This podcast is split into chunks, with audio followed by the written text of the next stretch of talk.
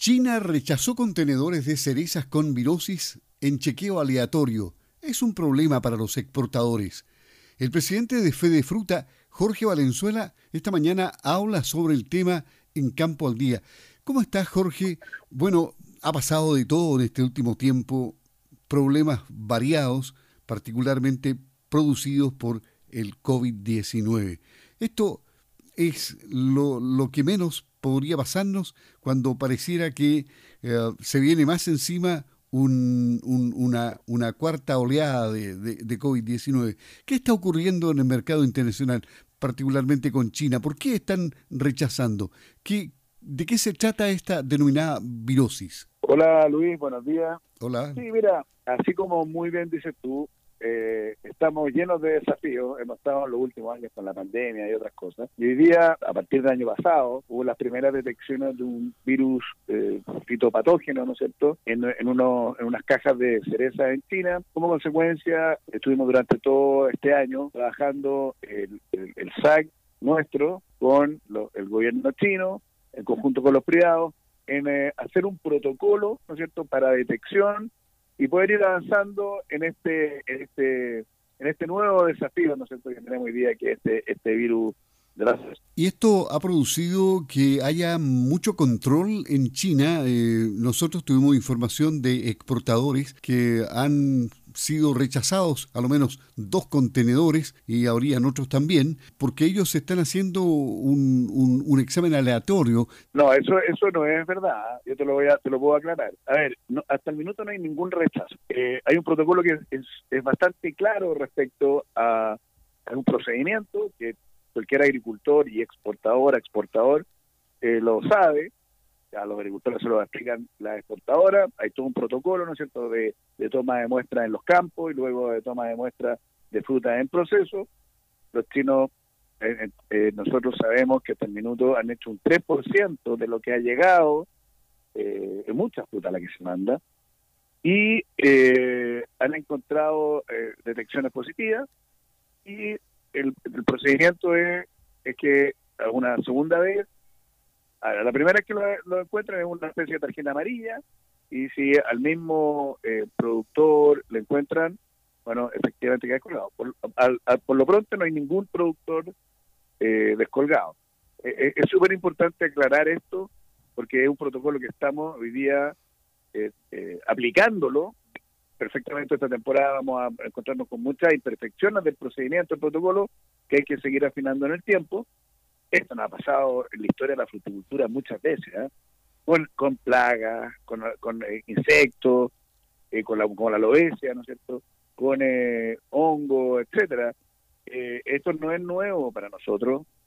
sin embargo, claro, algo que, como todo procedimiento, como todo protocolo, requiere de ir aplicándolo. Hasta el minuto hay que reconocer que la autoridad nuestra y los productores y los exportadores están haciendo un trabajo tremendamente eh, fino y comprometido, y a su vez la parte china también está haciendo lo mismo. Por lo tanto, como te digo, han encontrado detecciones, estas detecciones eh, han sido informadas, y por otra parte en Chile también se han encontrado detecciones, así que te diría que eh, estamos en proceso del desarrollo del protocolo. Pero aquello que tú denominas detecciones significa en el fondo que ese producto eh, no se recibe mm, porque está no está en buen estado, ¿no? Eh, mira, como te digo, el, el, protocolo, así para ir eh, un poco, es cuando el mismo código al CSG, código Zach Grower, le encuentran dos veces eh, positivo ya sin poder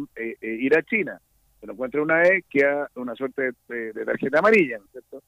Tanto acá como allá, así que estamos en desarrollo lo importante, lo más importante es transmitirle a todos los productores eh, que estos protocolos son mejorables, perfectibles. Hoy día es el protocolo que tenemos, está autorizado y validado por la autoridad china y por la autoridad nacional. Eh, estamos también en una suerte de prospección, y yo diría que lo más importante para esta temporada hacer un buen levantamiento de cuáles variedades, cuáles zonas, etcétera, para poder ir entendiendo la dinámica. Así que, como, como al, principio hablábamos, un nuevo desafío que la industria está tomando con mucha responsabilidad y mucho compromiso. Tú eres un hombre experto en cerezas, eh, es lo que te encanta producir. Por lo tanto, ¿por qué este, este virus, esta virosis, no es posible erradicarla? ¿Qué, qué, qué se tiene que hacer? ¿Qué manejo se tiene que hacer para evitarla? Bueno, esta este es una virosis bastante común ¿ah? eh, y, y, se, y se distribuye o se contamina por el polen, entonces es algo que hay que, estamos también en una suerte de entendiendo, y aprendiendo sobre la biología de esto. Yo creo que lo más importante es transmitir, como digo, tranquilidad. Tenemos un protocolo, el protocolo tenemos que cumplirlo y en eso estamos, y tenemos que mirar a largo plazo, eh, trabajar en conjunto con el gobierno chino en poner un horizonte de 15 años para ir... Eh, eh, encontrando, ¿no es cierto?, eh, o poder limpiar esto. Esto no son cosas de la noche a la mañana. Los ciclos biológicos, por lo menos, fruta de un año. Así que no son cosas que podamos eh, solucionar tan rápido, pero estamos estudiando en conjunto todo acá en Chile, de ver de, un trabajo a largo plazo respecto a esto y poder limpiarnos, etcétera, hacia adelante. O sea, aquellos exportadores que están preocupados, asustados, que, que no entren en pánico es que no hay que entrar en pánico porque ya tenemos un procedimiento y un protocolo. Ajustémonos a eso, vamos día a día y, y en función de lo que vayamos encontrando es las soluciones y los caminos que vamos a ir eh, tomando. Como digo, cuando eh, son estos, estos temas sanitarios, fitosanitarios, asociados a un procedimiento, claro, obviamente asusta, ¿no es cierto? Porque son cosas nuevas, son nuevos desafíos y nuevos implementos, implementaciones que tenemos que hacer en los campos y en las, en las exportadoras. Por lo tanto, no hay que tener pánico, hay que tomárselo con calma, pero con responsabilidad para eh, no enviar eh, el virus, la fruta, ¿no sé, con este problema. Ahora, entiendo que este virus no eh, le provoca absolutamente ningún problema al ser humano. Absolutamente nada. Son virus fitopatógenos que no tienen ningún efecto sobre el ser humano.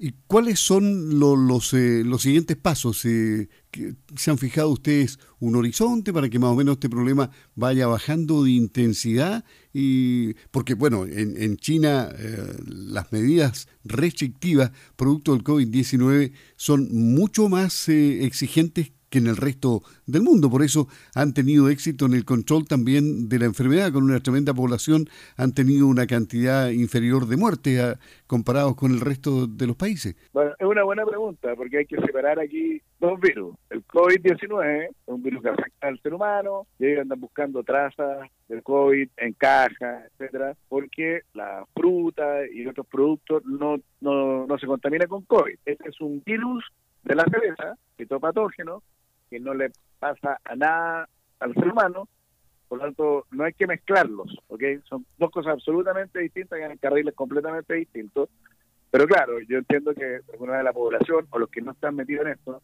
eh, se tienden a confundir y, y, probablemente enredar, así que hay, son dos cosas absolutas y completamente distintas que en carriles distintos.